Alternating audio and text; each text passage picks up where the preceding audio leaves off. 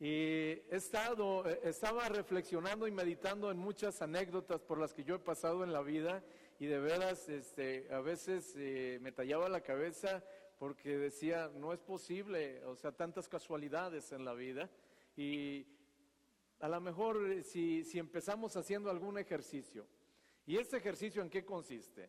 Ok, usted se va a concentrar un poquito y va a regresar el cassette hacia atrás y va a tratar de identificar algunos momentos donde usted creía que no podía más, algunos momentos donde usted eh, se veía tan negro todo que no veíamos por dónde podíamos avanzar, eh, aquellos momentos donde sucedió algo que nosotros no esperábamos, donde eh, realmente en algunas ocasiones nos llegamos a quedar cortos con lo que nosotros pedimos.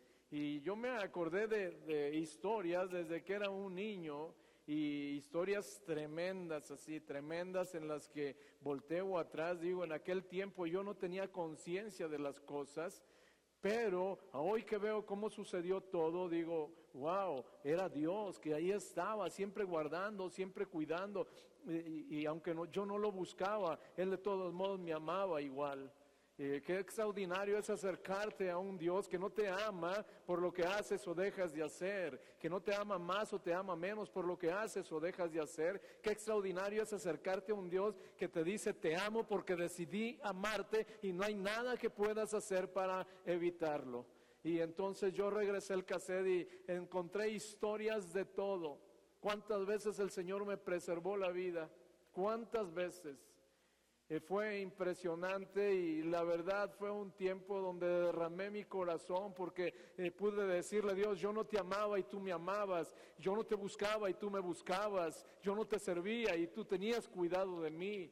Y pues la gratitud llegó a flor de piel porque empecé a entender cosas de cómo Dios estuvo obrando en ese pasado y entonces yo entiendo que adelante habrá muchas cosas que tendré que enfrentar, muchas situaciones, algunas de ellas adversas que tendré que pasar, que las desconozco todavía, pero una cosa sé, si Dios en el pasado ha hecho eso, Dios en el futuro seguirá haciendo cosas mayores todavía, porque Jesús dijo, yo voy al Padre y ustedes van a ver cosas mayores todavía, y yo creo que lo que viene por delante, hemos de ver la gloria de Dios de una manera más clara, más extraordinaria. Entonces yo quiero pedirte por un momento, por un momento que hagas este pequeño ejercicio, si quieres cerrar tus ojitos y regresa el cassette, si quieres, desde cuando eras niña o desde cuando eras niño y vas a encontrar cosas, vas a encontrar algunas historias y en cada historia vas a ver un sello y ese sello va a hablarte del amor de Dios, del cuidado de Dios que Dios tuvo contigo en aquella situación, de cómo tú y yo tomamos pésimas decisiones a veces en la vida, pero la gracia de Dios ahí estuvo. Espíritu Santo, yo te ruego que en esta mañana, Señor, tú traigas a la mente de mis hermanos, Señor, como trajiste a la mía, aquellos momentos donde, Señor, fuimos verdaderamente expuestos por muchos lados, pero tu cuidado y tu amor ahí estuvieron.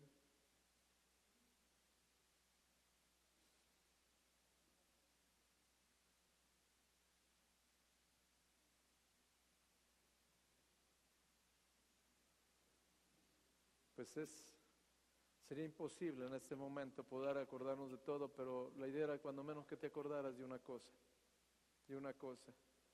Y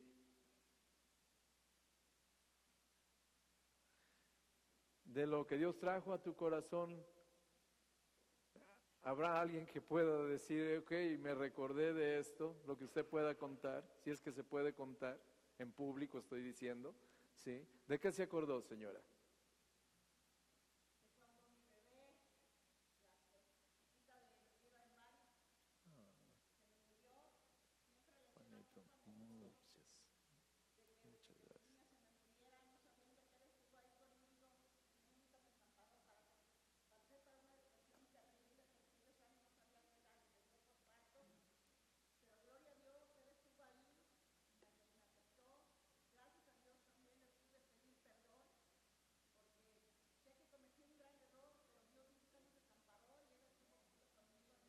Amén. Amén. Bueno, ahí Ah, ahí está uno de los dolores más terribles que ha pasado y, y vimos la mano de Dios. Gracias, señora. Gracias, Gladys. ¿De qué te acordaste?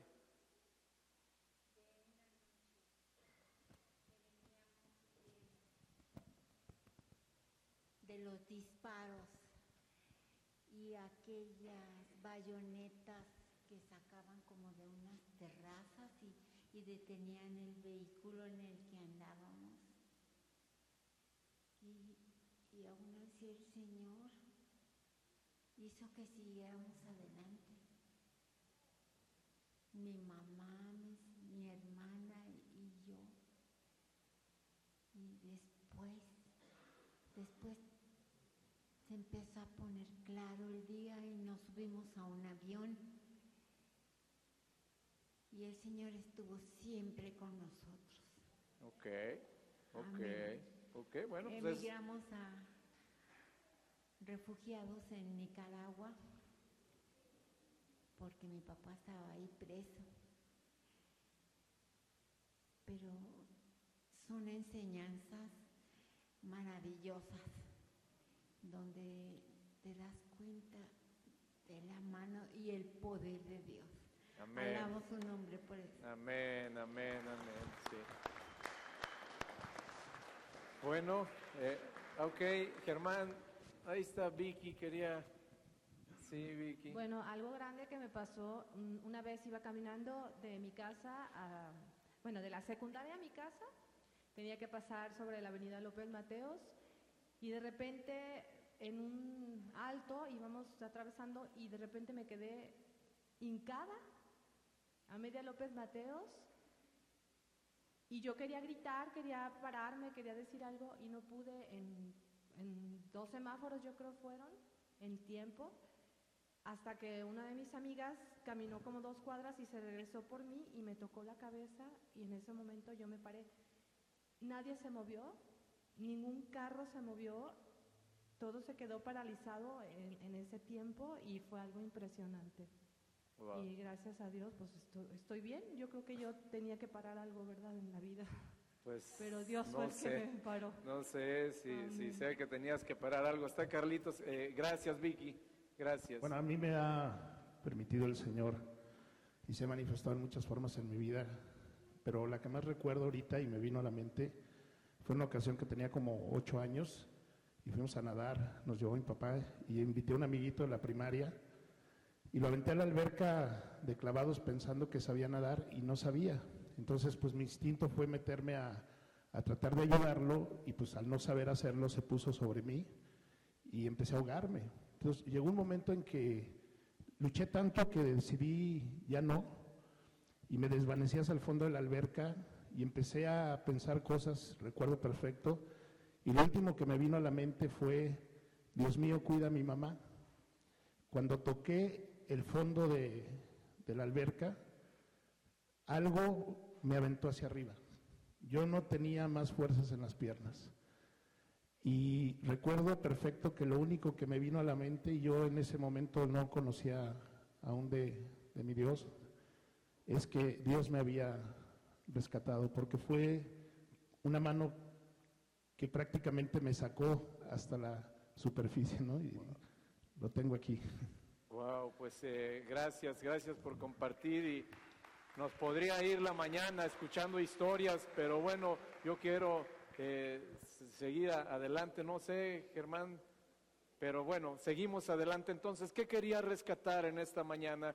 Que cómo Dios ha estado ahí, cómo Dios eh, ha sorprendido, Dios nos ha superado en todos los aspectos en la vida, ¿sí? ¿Cuántas veces creímos que no podríamos seguir adelante y aquí estamos? ¿Cuántas veces la noche oscura nos amenazó que no íbamos a amanecer y aquí estamos? Y bueno, eh, ahí estamos hablando de cosas que no sucedieron y vimos el cuidado de Dios. Pero ahora yo quisiera hacer así rápidamente, y aún sin micrófono, sin micrófono para hacerlo rápido. Eh, ¿Quién ha logrado cosas que jamás en la vida imaginó que las iba a lograr? La que sea, Mariquita.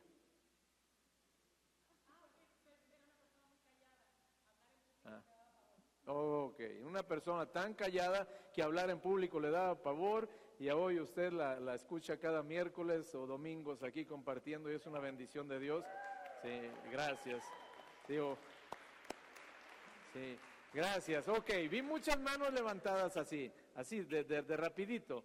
¿Quién, quién ha lo- logrado en la vida algo que nunca imaginó siquiera que lo iba a lograr o imaginó que lo podría lograr? A ver, un comentario más. Sí. Ser mamá, wow, pues qué, qué extraordinario. Muy bien, Lulú. Ser esposa, wow, qué cosas tan extraordinarias, ¿no? Porque no se trata de ser mamá por ser mamá, ¿sí? Se trata que cumplas el propósito que como madre Dios te ha entregado. No se trata de ser esposa por ser esposa, se trata de cumplir el propósito que Dios nos ha entregado. Y en eso yo eh, eh, estuve meditando y algunos de ustedes alguna vez Dios los ha sorprendido en algunas vacaciones, que no podían salir de vacaciones y de manera milagrosa se fueron de vacaciones, o que salieron de vacaciones con algún paquete y ya estando por allá todo cambió, todo cambió y de repente usted empezó a enojarse, pero es que yo había contratado, es que ya había quedado y cuando usted se calla, dicen, Señor, no va a poder hacer así, pero la empresa asume la responsabilidad y le vamos a dar algo mejor. Y entonces, sí, wow, me recuerdo de varias, me recuerdo de varias donde de repente contratamos lo que podíamos contratar y, de repente cuando llegamos todo cambió, no nos respetaron nada y, y bueno, pues ahí estamos nomás callados y de repente dice, pero no se preocupe, fíjese que como no estuvo desocupado esto, le vamos a dar esto y de repente te entregan lo mejor que tienen en el hotel. Sí. Sí, e- es la gracia de Dios, ¿no? En alguna ocasión eh, habíamos reservado un hotel por allá medio céntrico, la- íbamos a la playa, hágame el favor. Íbamos a la playa, pero el hotel donde reservamos, pues de playa no tenía nada. Bueno, había unas fotografías de playa como premio de consolación. ¿sí? Y entonces aquí hay gente que podría terminar de contar la historia, ¿verdad? Pero eh, realmente de repente Dios dijo, ok, llegamos, ¿sabes qué? Pues no, se rentó ese y no, no, no vamos a poder, pero, pero, pero, pero, los vamos a mandar a otro departamento.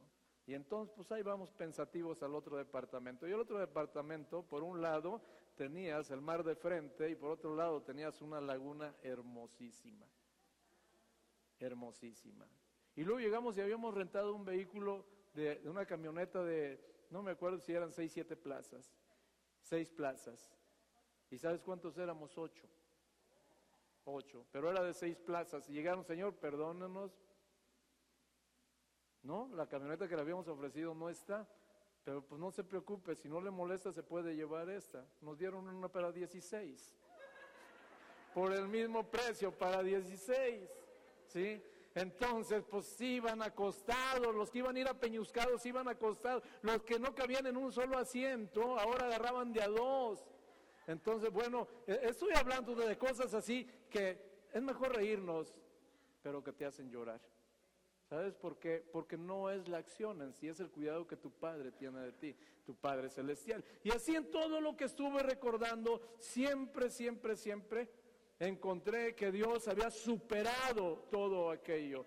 Que en su momento lo pude entender, lo pude no entender, pero Dios había superado. Le platiqué a uno de los presos una vez con preliberados, dijo, estoy tan agradecido de que me hayan metido a la cárcel, porque ahí en la cárcel, y usted dice, ¿cómo está feliz porque lo metieron en la cárcel? Sí, porque ahí yo encontré al Señor. Entonces, wow, hay cosas que podemos no entender en el momento que estamos pasando, pero mi consejo es darle un voto de confianza a Dios. Él sí sabe y Él tiene el control de las cosas y cualquiera sea tu situación en esta mañana, yo sé que Dios sigue estando en control y si algún tema le pudiera poner a la plática del día de hoy es, Dios siempre supera nuestras expectativas.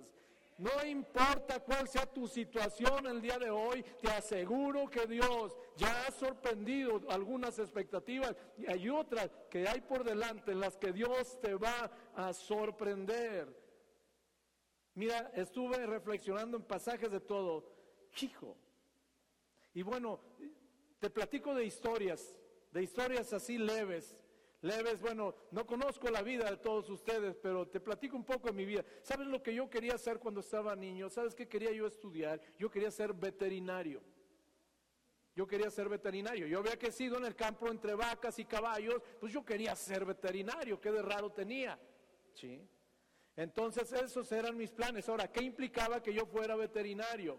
Implicaba que cuando yo terminara mi carrera aquí, regresarme al pueblo, seguir andando atrás de vacas, caballos, que es hermosísima esa actividad, ¿sí? Eh, sembrando lo que se hace en las jornadas del campo. Implicaba regresar al pueblo, ¿sí?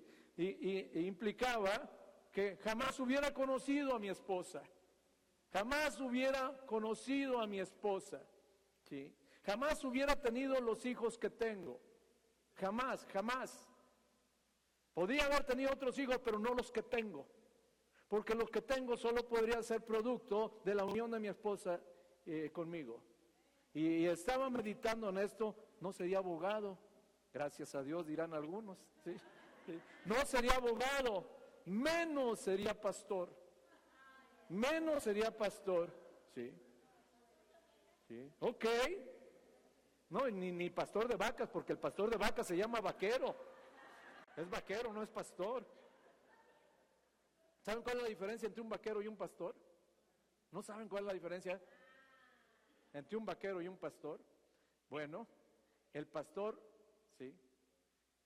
Camina atrás de las vacas, perdón, el vaquero, ya hice una buena cruz ahí, el, el pastor arriando vacas.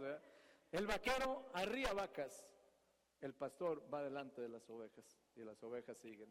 Hay una gran diferencia entre arriar y entre ir por delante liderando algo y, bueno, mi diseño era arriar vacas, ¿sí? Ok, ese era mi diseño natural, ¿sí? Ahora,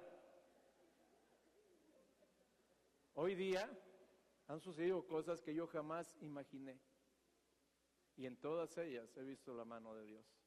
En todas ellas he visto cómo Dios se tomó el tiempo, desde que era un niño, se tomó el tiempo para irme formando, para irme moldeando. Ahora, te platico esto, pero te quiero decir una cosa. Tu historia no es diferente a la mía. Tu historia no es diferente a la mía. El día de hoy estás donde estás, no porque siempre pensaste que ibas a estar ahí. Ha sido gracia de Dios derramada. Eh, Mira, me estuve acordando de muchos ejemplos. Por ejemplo, me acordé del pueblo de Israel. El pueblo de Israel, hay un momento que está siendo eh, duramente sojuzgado por el pueblo de Egipto, cuando eran esclavos en Egipto, ¿se acuerdan? 430 años duraron ahí en Egipto, ¿sí? Como esclavos. Y ellos clamaban a Dios que los liberara porque ya no, no aguantaban la servidumbre que estaba pasando. Ahora, ¿qué fue lo que Dios hizo? Esa historia usted la conoce. ¿Qué Dios hizo cuando ellos clamaron?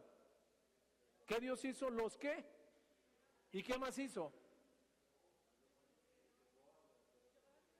Ellos querían que los liberara, que los sacara de la esclavitud de Egipto. Dice, tengo algo mejor para ti. Y ese algo mejor para ti, no solo te saco de la esclavitud de Egipto, te voy a introducir en la tierra prometida. Ahí está Dios superando las expectativas de su propio pueblo. Sí. Ahora, Usted escuchó una, es más, usted cantó una alabanza hoy en la mañana que tuviera que ver con superar. ¿Eh? ¿Sí cantó usted, sí dijo, tú superas todo? Ok, ok, no siempre lo hemos reflexionado, ¿sí? Muchas veces nos encontramos en encrucijadas donde no sabíamos qué seguía. a veces pensamos que hay casualidades en la vida, nada es casualidad en la vida. Llegamos a una eh, tienda comercial, necesitaba comprar algo, algunas cosas. Y en eso que estoy comprando las cosas, empiezo a platicar con la persona que me hizo favor de atenderme y cuando me hace favor de atenderme, yo la veo triste y empiezo a platicar con ella un poco y vamos a la bodega y me está entregando el producto y de repente algo pasó que me dice, es que hoy tal vez es mi último día de trabajo aquí y empieza a hablarme de cosas que están sucediendo en la empresa, cosas difíciles y entonces eh, de esas veces que te sientes impotente, ¿qué le puedes decir? ¿Qué le puedes decir cuando está viniéndose todo el nubarrón? Y al final le dije, mire, yo lo único que puedo hacer es orar por usted. Yo no sé qué Dios va a hacer, yo no tengo la menor idea. Usted lo único que ve Y es el, el- el manto negro que viene sobre usted, porque el asunto es no solo que se quedaba sin trabajo, el asunto es que había un serio conflicto entre la empresa y ellos, y había amenazas de todo. Y entonces, ante una situación de esas, no tienes una fórmula, y entonces lo único que le dije, yo voy a orar. ¿Qué Dios va a hacer? Yo no tengo la menor idea. ¿Cómo Dios la va a sacar de aquí? Yo no tengo la menor idea. Pero lo único que puedo hacer es orar y Dios sabe lo que Él puede hacer. Y estuve orando ahí, la gente te ve raro. Ahí estábamos en la puerta de la bodega, ella con su cara agachada, y orando por ella, levanté mis manos y empecé a clamar por ella y le dije, Dios, ¿qué vas a hacer tú? No tengo la menor idea. ¿Cómo vas a resolver esta situación de esta persona? No tengo la menor idea. Pero una cosa sé, que tú no eres Dios de casualidades, que tú me trajiste aquí para darle una palabra de esperanza, Señor. Y por cuanto esta mujer ha abierto su corazón a ti, tú vas a hacer algo extraordinario en ella. Terminé la oración, pagué, salí de ahí y me vine a casa. No pasaba una hora, una hora, recibo un mensaje. Tenía ella mi teléfono porque quedaba registrado. Eh, eh, cuando haces compras, registran, sobre todo cuando te van a mandar a domicilio algo. Y entonces eh, no pasaba una hora cuando recibí un mensaje y me dijo, Señor, nada más para decirle, para decirle que no pasaban 20 minutos de que se había retirado cuando me entró una llamada y ya tengo trabajo. Me hablaron de quién sabe qué lugar, ya me contrataron y ya tengo trabajo y quería darle las gracias. Y ella no sabe, porque cada quien procesamos de manera diferente. Ella lo que está viendo es que padre, ya tengo trabajo. Ella no vio que yo me aparté para llorar, para llorar de gratitud, porque cuando veo eso, sigo viendo la clase de Dios que tenemos cada vez más grande. Entonces, encrucijadas en la vida, va a haber las que sean. La respuesta seguirá siendo Cristo siempre y el sello, el sello de Dios siempre será superar cualquier expectativa que tú tengas, ¿sí? Y quiero compartirte algunos pasajes de la Biblia porque eh, quiero seguir avanzando en Efesios, capítulo 3, versículos 14. Bueno, yo voy a leer desde el 14, pero 20 y 21. O 20. Efesios capítulo 3, versículo 20.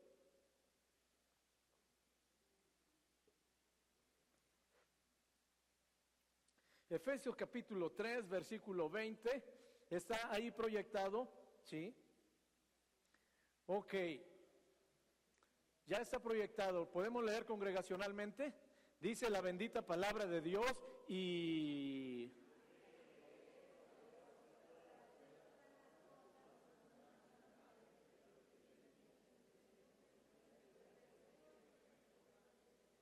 Ok, y aquel que es poderoso para hacer todas las cosas, si está conmigo, si dice mucho más abundante de lo que le pedimos o entendemos. Hay algo que nosotros tenemos que entender. Tu Dios y mi Dios es un Dios de abundancia, es un Dios que sobreabunda, no es un Dios de escasez, no es un Dios que de alguna manera cuentagotas te da las cosas. Termina diciendo el apóstol Pablo una cosa, nuestro Dios nos da de manera sobreabundante, superabundante, más abundante de aquello que nosotros le pedimos o entendemos.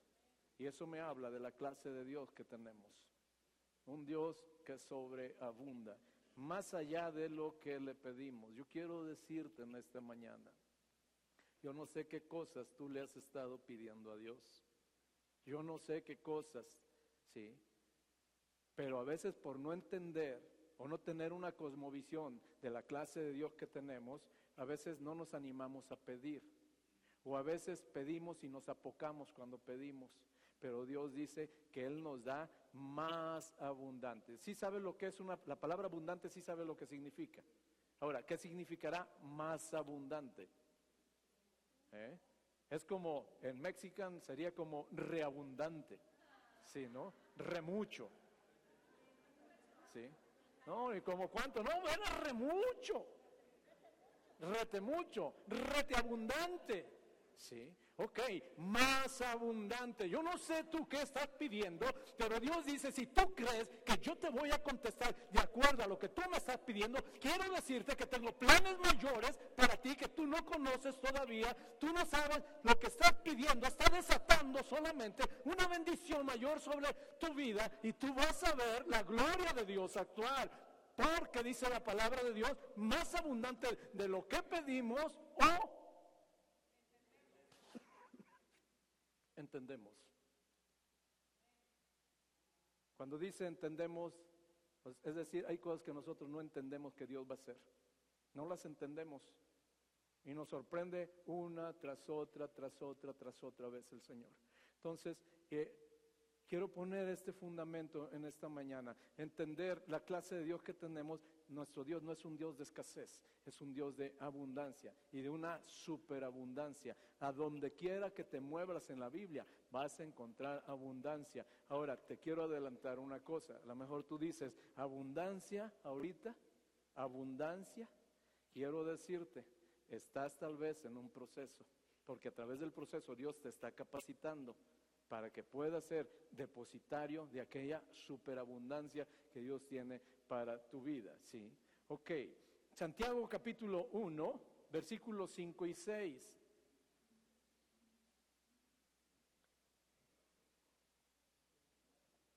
Santiago capítulo 1, versículos 5 y 6.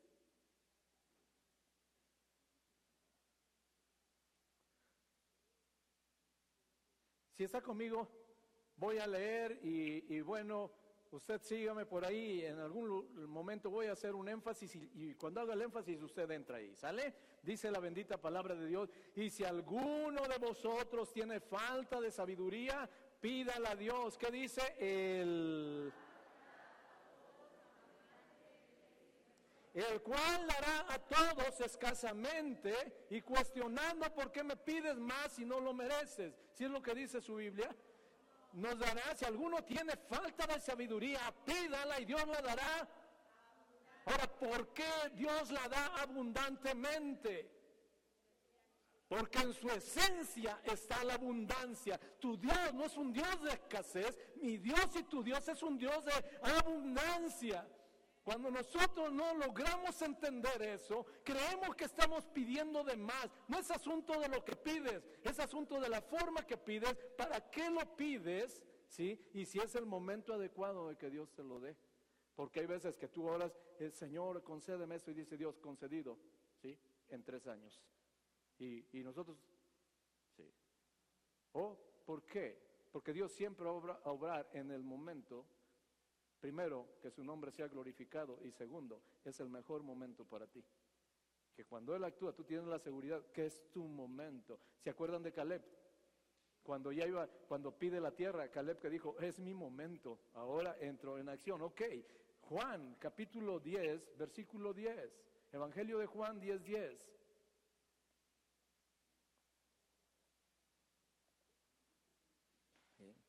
Dice, la bendita palabra de Dios, este pasaje usted lo, conoce, ¿sí? Juan capítulo 10, versículo 10 está ahí proyectado, dice, el ladrón no vino sino para hurtar y matar y destruir. Yo he venido para que tengan vida, y que dice, y... Otra vez en abundancia. ¿Por qué? Porque es esencia de Dios la abundancia. Todo lo que Dios ha hecho es bueno, es abundante. Primero a los Corintios capítulo 1, versículos 4 y 5. Yo leo el versículo 4 y leemos congregacionalmente el versículo 1, perdón, 5. Dice la bendita palabra de Dios, Primera Corintios 4, 5. ¿Sí? Dice, gracias doy a mi Dios siempre por vosotros, por la gracia de Dios que os fue dada en Cristo Jesús. Versículo 5 leemos, dice, porque...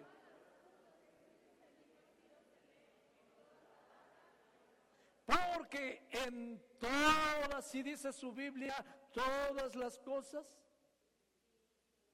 Y hay algo que usted ha entendido. Cuando Dios dice todas las cosas, son que todas las cosas. Dios, pero Dios, pero aquí no, o sea, aquí sí, pero acá no veo. Si no ves es porque tal vez no estás capacitado para verlas, pero yo ya te enriquecí. Me encanta el verbo, ya dice la palabra de Dios, en todas las cosas fuisteis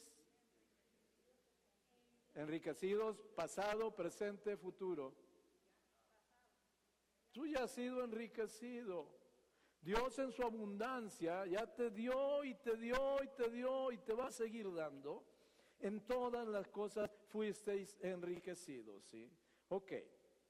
Bueno, con este contexto, ¿sí? Hay una historia muy linda que está en Segunda de Reyes. Segunda de Reyes, capítulo 5.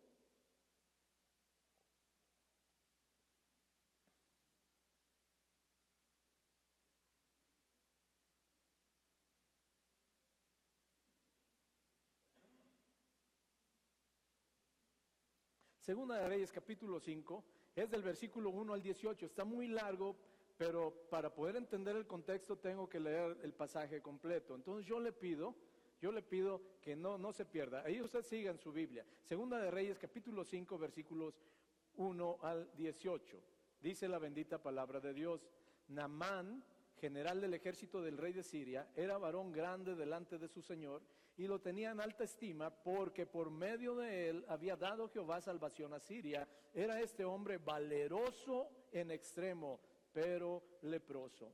Y de Siria habían salido bandas armadas y habían llevado cautiva a la tierra de Israel a una muchacha, la cual servía a la mujer de Naamán. Esta dijo a su señora, si rogase mi señor al profeta que está en Samaria, él lo sanaría de, de su lepra. Entrando Naamán a su señor le relató diciendo, así y así ha dicho una muchacha que es de la tierra de Israel. Y le dijo el rey de Siria, anda, ve y yo enviaré cartas al rey de Israel. Salió pues de él llevando consigo diez talentos de plata, seis mil piezas de oro y diez mudas de vestidos. Tomó también cartas para el rey de Israel que decían así, cuando lleguen a ti estas cartas, sabe por ellas que yo envío a ti mi siervo Namán, que dice, ¿para qué?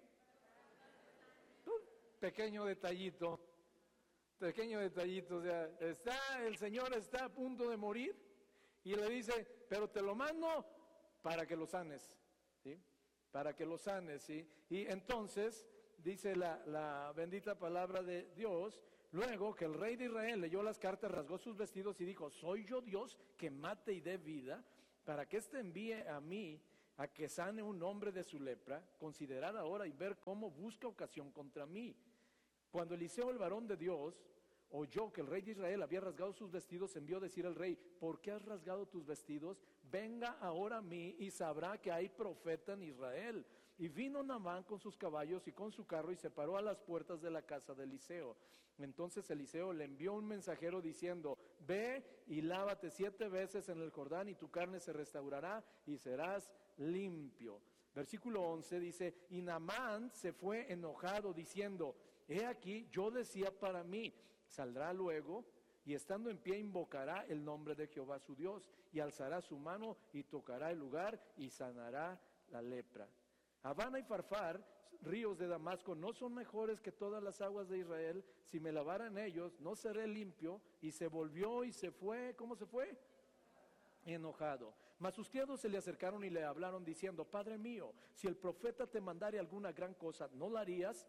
¿Cuánto más diciéndote, lávate y serás limpio? Él entonces descendió y se zambulló siete veces en el Jordán, conforme a la palabra del varón de Dios, y su carne se volvió como la carne de un niño y quedó limpio. Y volvió, el varón de, volvió al varón de Dios, él y toda su compañía, y se puso delante de él y dijo, he aquí, ahora conozco que no hay Dios en toda la tierra sino Israel sino en Israel. Te ruego que recibas algún presente de tu siervo. Mas él dijo, vive Jehová en cuya presencia estoy, que no lo aceptaré.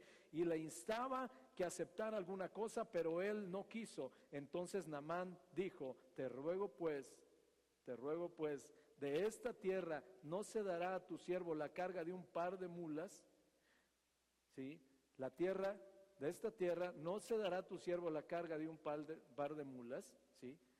Porque de aquí en adelante tu siervo no sacrificará holocausto ni ofrecerá sacrificios a otros dioses, sino a Jehová. En esto perdone Jehová tu siervo, que cuando mi señor el rey entrara en el templo de Rimón para adorar en él y se apoyara en mí, en mi brazo, si yo también me inclinara en el templo de Rimón, cuando haga tal, Jehová perdone esto, en esto a tu siervo. Ok, ahí está el pasaje, ¿no? Ahí está un varón, es el general de los ejércitos de Siria, se llamaba Namán, un hombre valeroso en extremo, pero lleno de lepra lleno de lepra, ¿sí? Y un día una jovencita que estaba como sirvienta, como esclava en Israel, eh, perdón, eh, en Siria, que la habían llevado de Israel, habla con su ama, la esposa de Namán, y le dice, si Namán le pidiera, si Namán le pidiera al profeta de Dios que está, ¿sí? En Israel, él lo sanaría de su lepra. Wow. Y entonces él va con el rey, dice, una jovencita me dijo esto. Y dice el rey, bueno, si tú lo crees, yo lo creo. Entonces hizo diez cartas y las mandó. Las mandó. Ahora, ¿a quién iban dirigidas las cartas? Yo sé que usted estaba escuchando. ¿A quiénes iban dirigidas las cartas? ¿A quién le había dicho que lo iba a sanar? A ver, ¿quién le había dicho? ¿A quién le dijeron a Namán que lo iba a sanar? ¿El profeta o el rey? ¿Y a quién le mandaron las cartas? Como que hay cosas que no checan. Pero es que el asunto es que el rey de Siria no entendía una cosa. El rey de Siria dice, no, no, yo me dirijo con mis iguales y ellos que se encargan de su reino. Si hay un profeta en Israel, entonces el rey lo manda y él hace lo que él quiera. Entonces yo no le pido el favor al profeta, yo le pido el favor al rey y el rey que le ordene al profeta que lo sane o que haga lo que quiera. ¿sí? No entendía cómo funcionaban las cosas, ¿sí? Ahora, llega, llega eh, eh, con el rey y el rey se rasga los vestidos, dice, este cuate me está provocando, sabe que yo no lo puedo hacer, me está cucando. Se rasga vestidos y Eliseo dice, a ver, a ver, a ver, a ver, tranquilo, tranquilo, mándamelo para acá y él se va a dar cuenta que hay profeta en Israel. Y entonces cuando llega, ¿qué dice Eliseo? ¿Sí? Eliseo mandó un criado, no fue él, mandó un criado, dice, ah, dile a este cuate que vaya y se zambulla siete veces en el Jordán y ya su carne va a ser limpia. ¡Wow! Y entonces, ¿qué hizo Namán? ¿Qué dice la Biblia? Corrió al Jordán y se zambulló siete veces. ¿Qué hizo Namán? Se enojó este cuate y se enojó porque él dijo, dentro de mí yo decía, yo decía dentro de mí, dice que cuando él llegara, ¿sí? Me, me encanta lo que él pensaba. Yo decía para mí, cuando Él llegara, dice, saldrá luego. ¿Por qué dice saldrá luego? Piénsale tantito. Digo, yo estuve reflexionando y dije, este cuate, mandadito, ¿no? O sea, ¿por qué? ¿Por qué dice, este cuate cuando me vea va a salir luego? Este cuate dice, yo soy alguien. Y el otro cuate, ¿sí? Realmente le voy a hacer el favor de que él me permita sanarme. Eso se llama soberbia, a no poder. Por eso la palabra de Dios dice que Dios aprecia a los humildes, pero resiste a los soberbios. ¿sí? Entonces llega, dice, saldrá luego, casi, casi, él se la imaginaba, hola señor Namán, ¿qué le trae por aquí? Benditos los ojos que me permiten verlo en esta mañana. Me ha platicado de tantas victorias, ya dijo Lulú, empieza ahí al estilo oriental, ¿sí? Él está pensando eso, fíjese nomás en su historia, ¿eh? Él había pensado, va a salir luego, en forma inmediata, casi cayéndose, ¿sí? Luego, dice, y estando en pie. O sea, ¿por qué estando en pie? Porque es toda una personalidad del Señor. ¿Sí? Él siente que es toda una personalidad. Entonces va a salir primero corriendo. Segundo, de pie. ¿Sí? Luego, tercero, tercero dice, y estando en pie, dice, ¿qué va a hacer? Invocará el nombre de Jehová. ¿Sí? Ok, él ya decía, es uno, dos, tres. Número cuatro, ¿qué más tenía en su cabeza que iba a hacer? Alzará las manos y qué más? Ok, alzará las manos y tocará el lugar y sanará mi lepra. Si este cuate ya tenía el remedio y el trapito. O sea, casi, casi sale, e, él dice, en cuanto salga le digo lo que tenga que hacer. En cuanto salga le digo, ok, así, así. ¿sí? Y de repente, imagínate, con todo el mundo de, de, golatría y de soberbia, llega delante de Dios y llega delante del profeta, pues, ¿sí? Y entonces el profeta se lo digo coloquialmente, ni lo pela. Ni lo volteó a ver. Manda a uno de sus criados y dice, ve y dile este cuate ya que se meta siete veces al Jordán y va a quedar limpio. Entonces imagínate todo lo que está chocando en su mente. ¿sí? Ahora, no solo eso, ¿sí? no, no, no solo esa situación. A partir de ahí se enoja y se va. Se enoja y se va. Ahora te pregunto, ¿Dios lo iba a sanar o no lo iba a sanar? Sí, Dios lo iba a sanar. A punto estuvo de perderse la bendición. ¿Sí es así? A punto estuvo de perder la bendición. ¿sí? Ahora, ¿cuál es la razón por la que a punto estuvo de perder la bendición? Ok. Fíjese bien, era soberbio, pero tenía fe. Era un soberbio con fe, porque él dice, alzará sus manos, orará a Dios, pondrá su mano aquí y yo sanaré. Eso se llama fe. Si ese cuate no decía, pondrá su mano y a ver qué pasa. Si él hace lo que estoy diciendo yo que haga, yo voy a sanar. Este cuate, soberbio, egoísta, destemplado, lo que quiera, pero él creía que Dios lo iba a sanar. ¿Sí? Ahora, ¿qué hubiera sucedido si, si él escucha la, eh, de, alguna manera, llega con, con Eliseo y Eliseo ora, pone la mano, sana? ¿Qué hubiera sucedido con Amán? Piensa por un momento.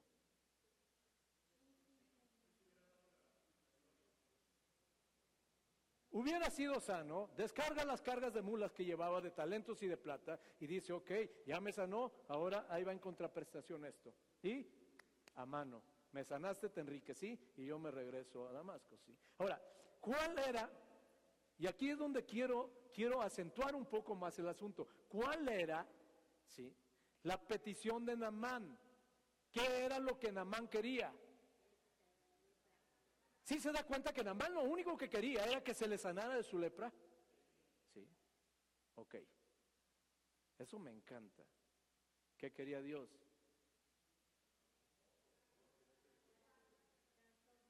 Ok. Dios estaba más interesado en sanar su alma que en sanar su cuerpo. Pero quiero decirte una cosa. Aquí no fue un problema de, fondo, fue un problema de forma. Y aquí voy a hablarte un poquito al corazón. Muchas veces nosotros, teniendo un Dios tan abundante, tan abundante, nosotros comenzamos, nos acercamos a Él, oramos y nosotros ya tenemos expectativas en mente de qué es lo que Dios tiene que hacer y cómo Dios lo va a hacer. Cómo Dios lo va a hacer. Y llegamos a decir, sí, Señor, mira, estoy orando por este negocio. Señor, toca el corazón de mi jefe para que dame gracia. Y, orábamos con Baldito por allá. Decía Baldito, no me dejen solo, estoy en un asunto complicado, necesito la gracia de Dios. Y ahí están todos los varones orando, orando, orando, orando. Y Dios obró y se manifestó, ¿sí? Ahora quiero decirte una cosa. Cuando nosotros ya tenemos un plan preconcebido, lo más seguro es que lo que vamos a obtener es una terrible frustración.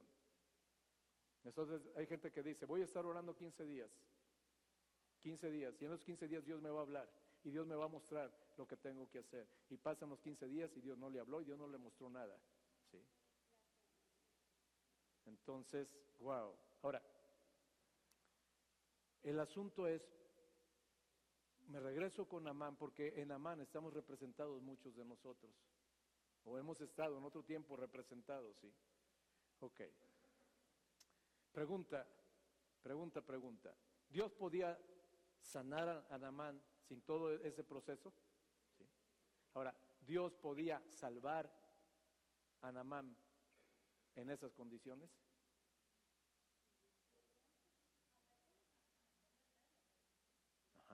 Déjame se lo digo de otra manera, para no conflictuar su teología. Dentro de los planes de Dios, dentro de lo que la palabra de Dios nos enseña, ¿sí? Y cuando Dios va a hacer algo en una persona, ¿sí? y está llena de soberbia esta persona, Dios lo hace. ¿No? Primero trata con su soberbia y después lo demás. Ok, me encanta, me encanta, me encanta, porque hay veces llegamos con Dios y en nuestra oración, Dios, perfectamente entiende que está salpicada de soberbia. O está salpicada de alguna otra cosa, no necesaria soberbia, impaciencia.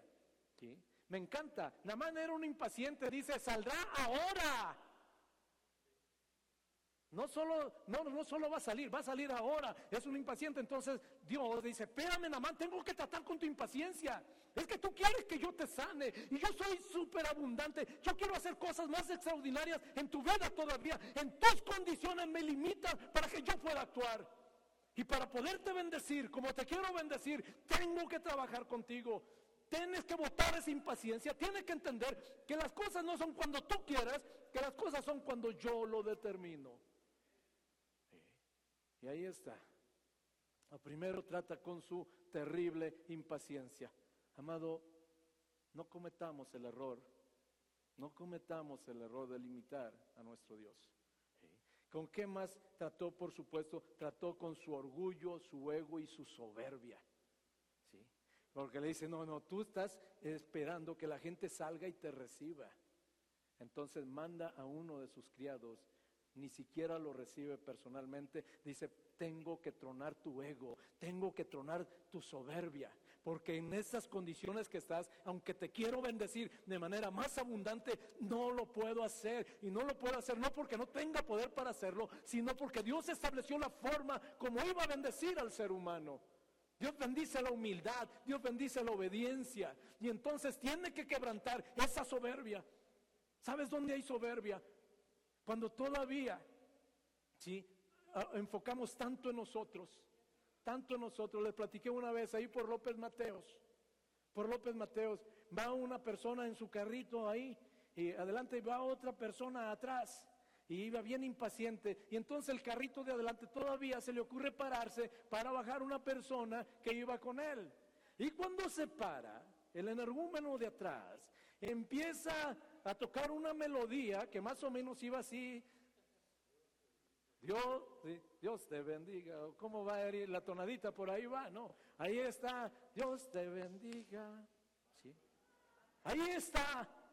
Ahí está, y casi se come al que está adelante porque se paró. Y entonces, eh, oye, cálmate, oye, cálmate. Es que a mí, la gente sabe que a mí me, me pone de malas, que cuando voy conduciendo, alguien se pare atrás, adelante de mí, me pare. Y le digo, oye, y te hubieras puesto igual de enojado si el que se para es el carro que va atrás de ti. O sea, te hubieras parado para echarle pleito al carro que va atrás de ti, porque se paró y paró a los que venían atrás de él. Y dijo, pues no. Entonces le digo, el problema no es que se paró. El problema es que te lo hizo a ti. Ese es el problema. El problema no es si la gente murmura. El problema es si murmura de mí. El problema no es si la gente miente, el problema es si me mienten a mí. Ok, te digo una cosa, bien escondidita, bien escondidita, porque sabe esconderse, ¿sí? Hay una buena dosis de soberbia. Hay una buena dosis de soberbia. Se lo pueden hacer otro, pero no a mí. Entonces dice Dios, no puedo quiero bendecirte, quiero bendecirte más y tengo más cosas para bendecirte, pero no te puedo bendecir en esa condición. Si tú quieres que te sane, te sano, pero hay más que yo quiero hacer por ti y en esa condición no puedo. Entonces, ¿qué hacemos? Tronamos tu impaciencia y esperamos los tiempos del Señor. Segundo, le reventó en su cara su soberbia, le reventó en su cara su egoísmo, ¿sí? Y entonces, ¿sí? estuvo tratando en cada área de su vida, ¿sí? Eh, era una persona aparte súper controladora, le gustaba tener todo en control, acostumbrado a dar órdenes y que los demás obedecieran. Y dice Dios, no me sirves así, no me sirves, yo necesito siervos, yo necesito siervos que llegan, se humillan y están listos para hacer la voluntad de Dios. En tu condición de general has estado muy acostumbrado a servirte de los demás, has estado muy acostumbrado a pasar por encima de los demás, tengo que tronar eso y entonces ¿qué es lo que hace? Nada de lo que él dice que va a hacer hace. Dice Dios, no va por ahí. ¿Sí se da cuenta el encontronazo emocional que se está dando Namán con esa situación de Eliseo? Ahora, ¿qué sucede después? Después, él va todo enojado, si todo enojado, va resentido. Sin embargo, uno de los criados le dice, oye, espérame, si el profeta te digas que hagas algo, no lo harías. Y aparte, si te está diciendo que si haces eso, vas a sanar. Entonces se para un momento y reflexiona y dice, tienes razón. Y se regresa y se zambulle siete veces se zambulle siete veces. Y después de la séptima vez que se zambulle, dice la palabra de Dios, que él quedó limpio, que su carne era como la carne de un bebé, restaurado completamente, ¿sí? Ahora, ¿qué sucede cuando él sale restaurado completamente? Usted lo leyó conmigo, ¿sí? Y dice la bendita palabra de Dios, cuando él sale, serás limpio, dice aquí, eh, en el 15, en el 15, una vez que quedó limpio, dice, y volvió el varón de Dios, al varón de Dios, él y toda su compañía, y se puso delante de, de él, y dijo, versículo 15, ¿qué dijo? He aquí,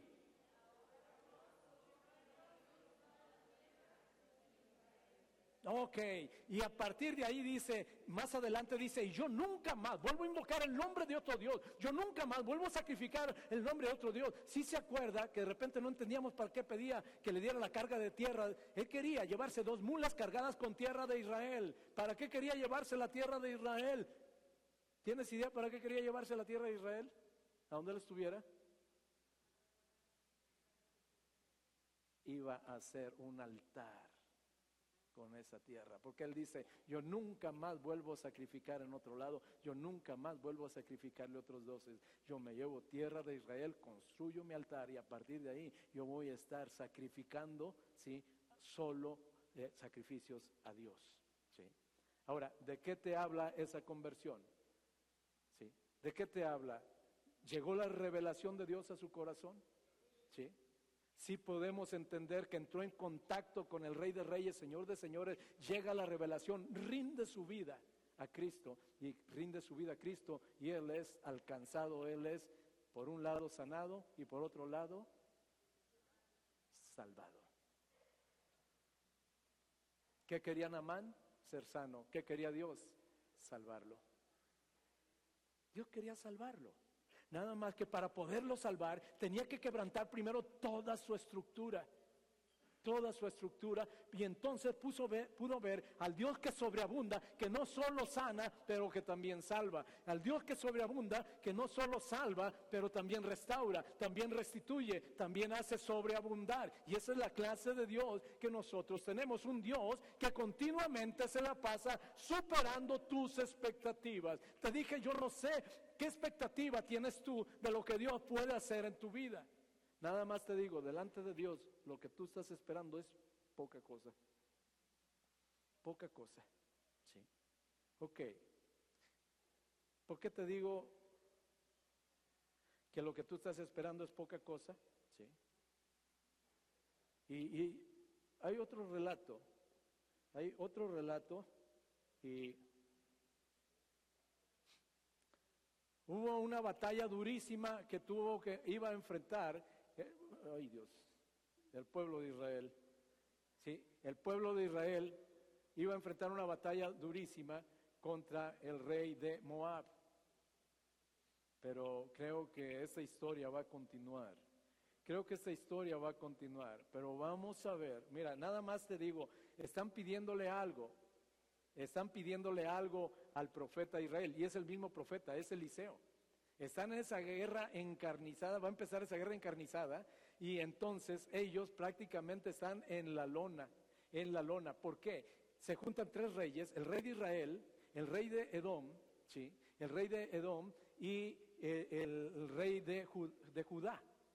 Se, junta Jorán con eh, eh, Josafat, rey de Judá, y el rey de Edom. Entonces se van los tres reyes a pelear contra los de Moab, contra los de Moab. Y entonces dicen, ¿por dónde nos vamos a ir? Y ellos dicen, nos vamos a ir por aquí, por el desierto de Edom.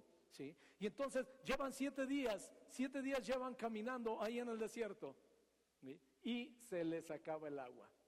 Todavía no llegan Todavía no empieza la batalla y ellos ya están muriendo de sed. Están muriendo de sed ellos y están muriendo de sed sus caballos. Y en ese momento dicen ellos, estamos fritos y sin manteca. ¿Sí? Estamos fritos. Y entonces dicen, oh Dios, ¿por qué? ¿Por qué entregaste estos tres reyes en manos de, de, los moabitas? ¿Por qué, Señor?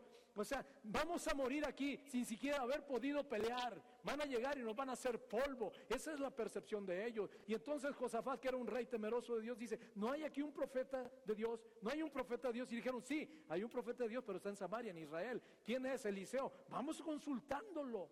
Y entonces cuando llegan, me encanta porque ni siquiera, ni siquiera le dicen nada. Ellos llegan a consultar a Israel, eh, perdón, al profeta, ¿sí? Y entonces el, el, profeta me encanta, ¿sí? En, le dije que era Segunda de Reyes, capítulo 3, Segunda de Reyes, capítulo 3, ¿sí? Versículo 18. No vamos a agotar el pasaje, pero cuando menos quiero dejarte con este versículo. Ellos están diciendo, se están muriendo de sed, ¿sí? Se están muriendo de sed. Y ellos llegan con el profeta. Eh, llegan a qué? A consultarlo nada más. Y entonces dice la palabra de Dios. Bueno, yo leo el 17 y el 18 lo leemos congregacionalmente, ¿sale? 17 dice, porque Jehová ha dicho así, no veréis vientos ni veréis lluvia, pero este valle será lleno de agua y beberéis vosotros y vuestras bestias y vuestros ganados. Versículo 18 está conmigo, leemos congregacionalmente, dice, y esto...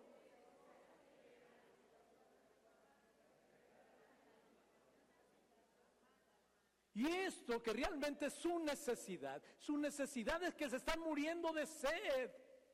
Esa es su necesidad. Y entonces dice Dios, esa es tu necesidad y eso es lo que te está amolando la vida. Dice, si leyó usted conmigo, dijo que era cosa que...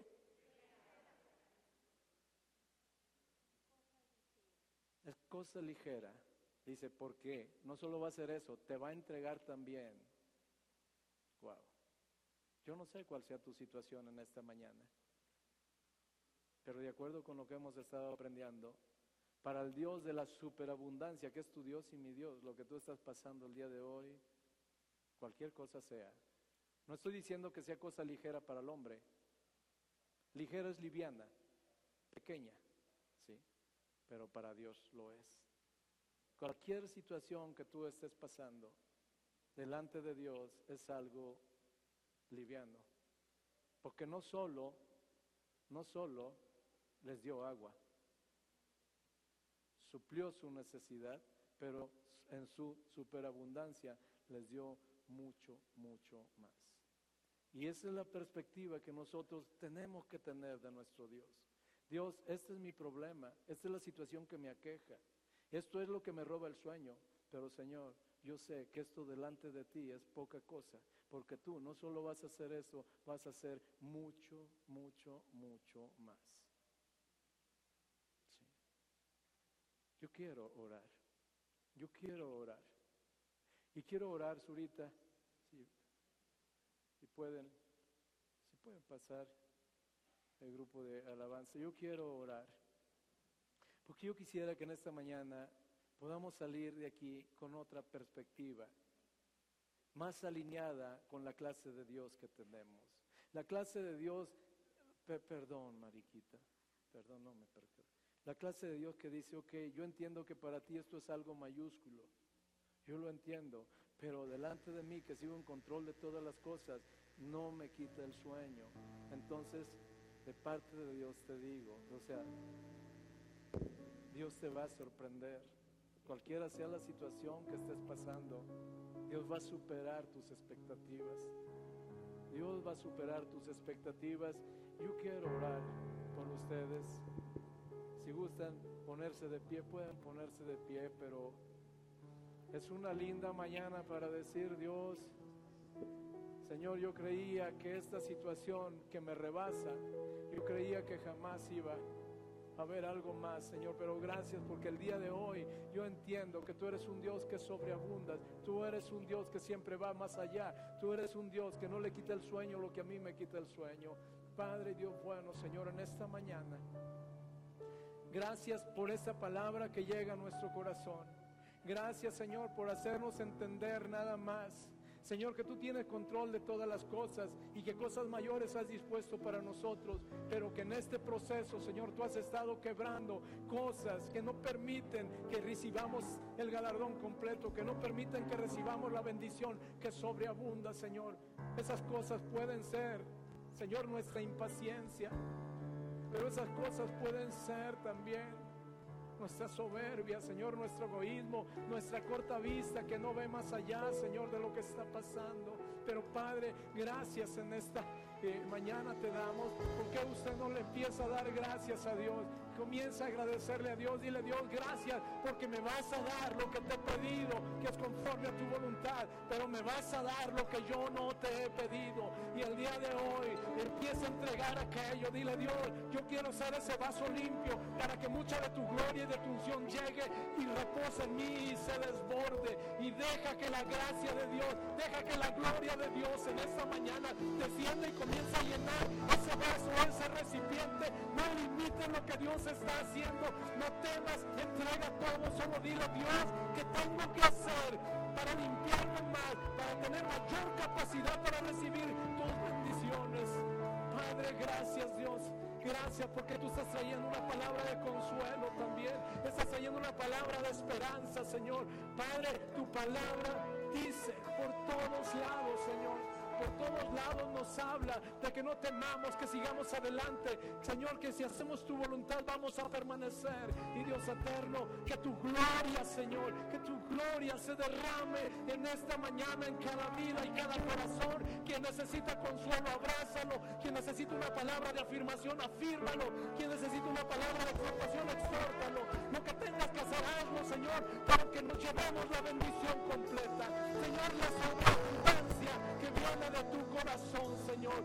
¿Por qué no le dices finalmente, Dios, no solo quiero, no solo quiero la bendición, quiero la superabundancia, la sobreabundancia que está en tu corazón. Dios, gracias.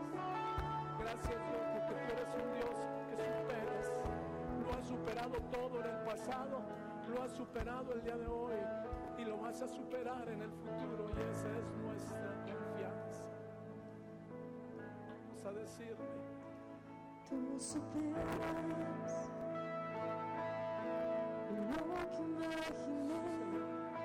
Y el que tenga hambre se acerca a ti y tú le vas a dar de comer porque tu comida es verdadera comida. Y dice el Señor, venid y comprar sin dinero y sin precio. Hay una gracia disponible en esta mañana una gracia que ya fue derramada, una gracia por la que ya se pagó. Pero si tú tienes necesidad de que esa gracia opere en tu vida, entonces habla con el Señor, habla con el Señor y deje que Él ministre tu corazón. Porque Dios está queriendo bendecirte de una manera sobreabundante y está queriendo que tú compruebes que Dios es mucho más grande del entendimiento que hemos tenido hasta el día de hoy de Él. Señor, gracias porque no solo nos das lo que necesitamos, tú siempre has sobreabundado, tú superas Dios, tú superas todo, Tú superas mis sueños bendiga y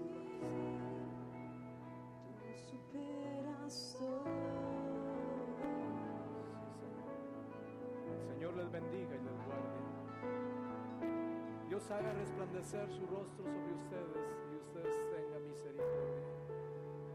Dios alce sobre ustedes su rostro y ponga en ustedes paz. Les bendigo en el nombre del Padre y del Hijo y del Espíritu Santo. Y Dios dijo, yo los bendeciré. Y el pueblo de Dios respondió, amén.